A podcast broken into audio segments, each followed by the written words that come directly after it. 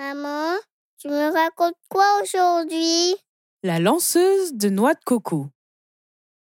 Il n'y avait pas plus fort qu'elle dans le royaume. Il n'y avait pas plus précis et plus déterminé qu'Aya, la lanceuse de noix de coco. Personne dans le royaume ne pouvait ignorer son existence, tant sa réputation la précédait. Pourtant, quand un concours international eut lieu sur l'île magique, Aya ne fut pas conviée à participer à la compétition, celle-ci étant uniquement réservée aux hommes. Les hommes se croient toujours plus forts que les femmes.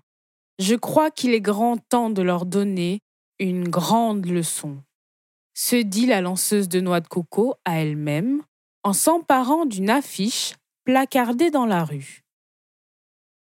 Le jour de l'événement, la lanceuse de noix de coco se déguisa en homme et s'inscrit tôt à la compétition.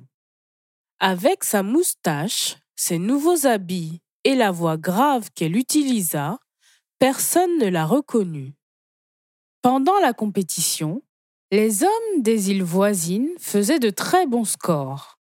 Le roi et ses ministres commençaient à paniquer, car tous leurs hommes s'étaient déjà fait éliminer. Ils ignoraient encore que la meilleure lanceuse du royaume participait sous un déguisement. Quand ce fut à son tour, la lanceuse de noix de coco fut le meilleur des scores et gagna la première place.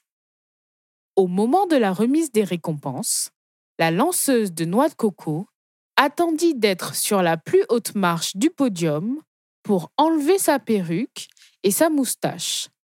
Elle déclara fièrement Je suis une femme et j'ai gagné cette compétition devant tous ces hommes pour mon île. Le roi et ses ministres comprirent alors leur erreur et s'organisèrent pour qu'il n'y ait plus jamais de compétition injuste. Fin de l'histoire.